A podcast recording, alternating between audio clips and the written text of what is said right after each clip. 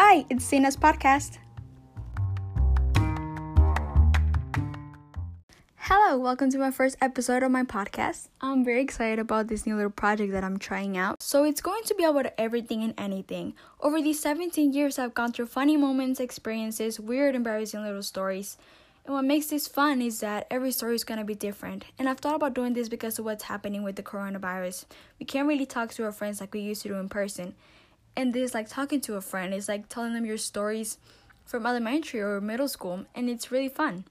What's so cool about these stories is that i've been to 17 schools. I know it's a lot of schools but it's so cool because each one was so different. And i also lived for seven years in the us and there are 10 in mexico. And i feel like it would be so fun to talk about the huge differences that there is from mexico and the united states the schools the houses the parties, everything is so different.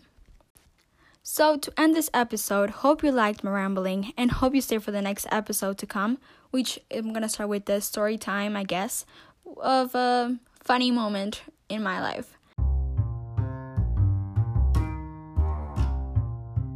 All right, well, thank you for listening. This was Dana's podcast.